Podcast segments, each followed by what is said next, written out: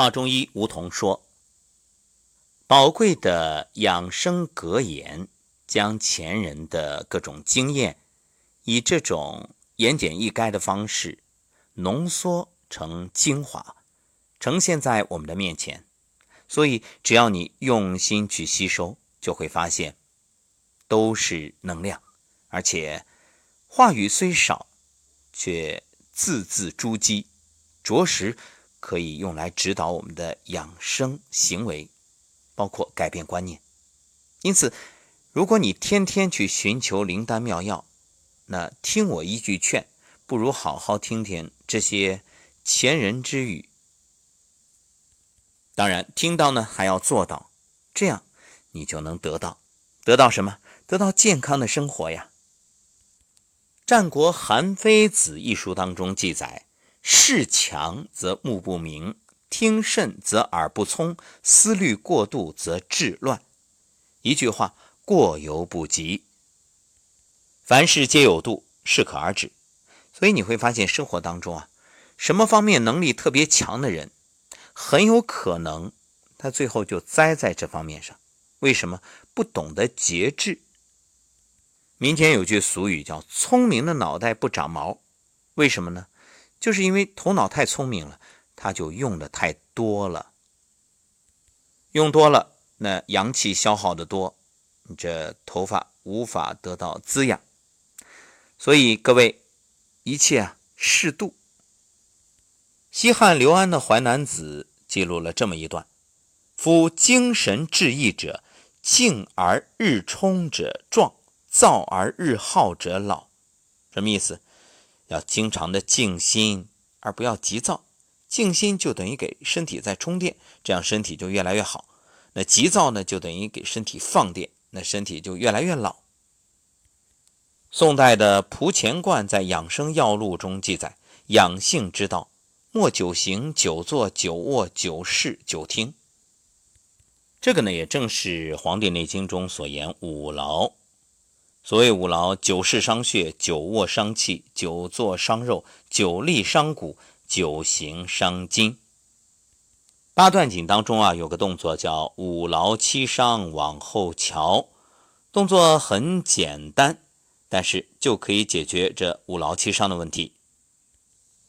直立，两腿左右开立，基本与肩同宽，然后呢，两肩下沉，两臂伸直。掌心向后，指尖啊朝着斜下方伸出，目视前方。所谓的五劳七伤往后瞧，那你就是分别的向左，然后向右，这样轮流的转头往后看，身体不转，只是转头。转的同时呢，两个手啊外旋，变成掌心向上的动作。转完之后，哎，再还原，面向前方，双手啊，再到身体的前方来向下按。基本两个手呢还是在身体两侧，但是指尖朝着前面。也就是说，一个呢是两手左右打开，哎，斜向下，然后掌心翻向上，然后当你面向前方的时候，两手收回，哎。指尖指向前方，在身体的体侧，就是往下，掌心向下按的动作。这个动作也很简单，生活当中啊，随时随地都可以做。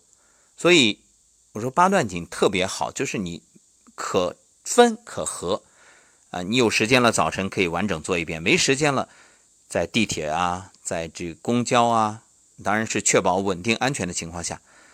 或者你在工作过程当中，哎，隔半小时、一小时的站起来活动一下，特别好。你看这五劳七伤往后瞧，一个简单的动作，就身体的经络得到拉伸。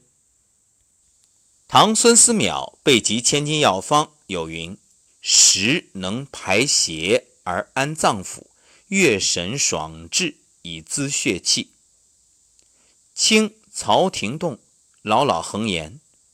人借气以充其身，故平日在乎善养，所忌最是怒。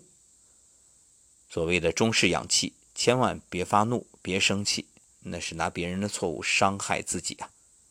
名万全养生四要，凡有喜事之物，不可纵口，当念病从口入，惕然自省。什么意思？就是你有特别喜欢吃的东西，也千万不要多吃。纵口就等于是管不住自己的嘴啊，那你最后肯定要后悔。唐张湛养生要急：多思则神怠，多念则志散，多欲则损志，多事则形疲。思虑太多啊，精神会疲惫；然后这个念太多呢，神智会涣散；欲望太多啊，那你智力会受损；这事情太多呢，形疲，那身体肯定会疲惫不堪。清朱熹寿《幽梦续影》：秦一心，花一肝，香一脾，食一肾，泉一肺，健医。琴啊，古琴，这花呢，那不用说了，香啊，因为古代琴棋书画诗酒花啊，诗酒花茶，还有这个香道、花道、茶道，这个大家都知道。那么我们还听过一句话叫“见胆勤心”，是吧？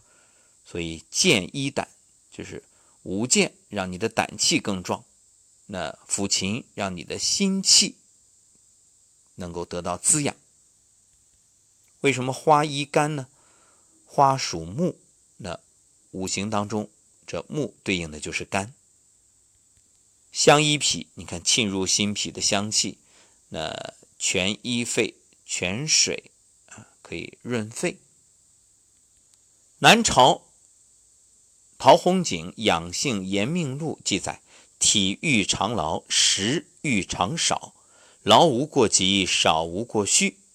就身体啊，经常要动一动，因为动则生阳。吃东西呢，那少一点，别吃多。当然了，这个体育常劳啊，但劳无过急，就是劳也好，运动也好，也不能过度，适可而止。那少无过虚呢，就是吃饭呢要少一点啊，但是呢，不能够太少，否则的话会虚啊。当然这里啊，有一点是我们要区别的，就是真正。练功辟谷的人可以通过采气、采光获得能量，这个另当别论。《养性延命录》还记载：“虽常服药物而不知养性之术，亦难以长生也。”就是别寄托于药物。呃，如果你只是寄托药物而不懂养性、不懂养生，那你身体也好不了，寿命也长不了。金元刘完素《素问玄机病源事》。一身之气皆随四时五运六气兴衰而无相反矣。这就告诉我们，天人合一，天人相应。要想养身体之正气，就要遵循着天时地利人和，遵循大自然的规律。明万全养生四要：养心莫善于寡欲，欲不可纵，欲纵成灾。乐不可极，乐极生衰，这就是凡事有度啊，过犹不及。无论欲望还是这个喜悦，都是要有节制的。宋蒲钱观养生要录记载：衣服厚薄，欲得随时合度，是以暑月不可全薄，寒食不可极厚。什么意思啊？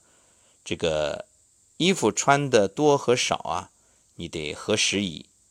像夏天呢？不能太少，那冬天呢也不能太厚。养生要录还记载啊，每日频行，必身轻目明，筋节血脉调畅，饮食易消，无所壅滞。就每天啊，你找点时间快步走，这样呢就身清目明，包括身体的经络啊、血脉啊都畅通，然后吃进去的东西呢也容易消化啊，不会阻滞在身体里。养生要录还记载：常以舌柱上颚，聚清筋而咽之，润五脏，悦肌肤，令人长寿不老。一句话，没事啊，口中就产生唾液，把它咽下去啊，这个津津玉液，养生佳品。孙思邈备集千金药方：凡心有所爱，不用深爱；心有所增，不用深增，病皆损性伤神。这还是讲要平衡。所谓不用深爱，可能会让人费解。为什么？因为现代人说我爱就要深深爱。其实这里的意思就是告诉我们，什么事儿都是有度啊，一旦过了这个度，它就向相反的方向发展。这就是那个太极图所表明的：阴中有阳，阳中有阴，阴极生阳，阳极生阴。它讲的是一个中庸之道。所以，就像爱，爱也不能太用力，否则的话，乐极生悲啊。昨天我们的声音疗愈也讲了这个问题：什么是最好的爱？那就是相互滋养。所以，真正的爱你不要走极端，也不是要刻意表达。所以你看。爱情啊，它也像一种能量。那干柴烈火固然汹涌澎湃，但是细水长流才是爱之最美的状态。素问上古天真论：虚邪贼风，避之有时；恬淡虚无，真气从之；精神内守，病安从来。夏天最得防着虚邪贼风，为什么？用空调的太多，所以。一定不要对着吹，不要直接吹，尤其像大椎啊，啊，包括命门啊、肚脐啊这些位置，还有就是穿堂风也不行。好，养生格言今天就说到这儿，明天接着聊。